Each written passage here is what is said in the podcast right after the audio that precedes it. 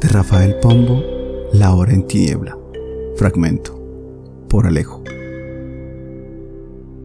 El recuerdo del placer es el dolor de su ausencia.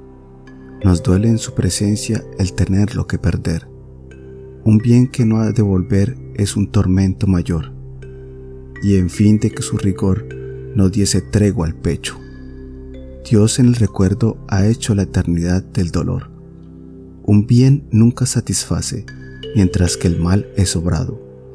Y el mal hace desgraciado, pero un bien feliz no hace. Y tan predispuesto nace el hombre para pesar, que imbécil para gozar y hábil para padecer, llora su propio placer cuando no haya que llorar.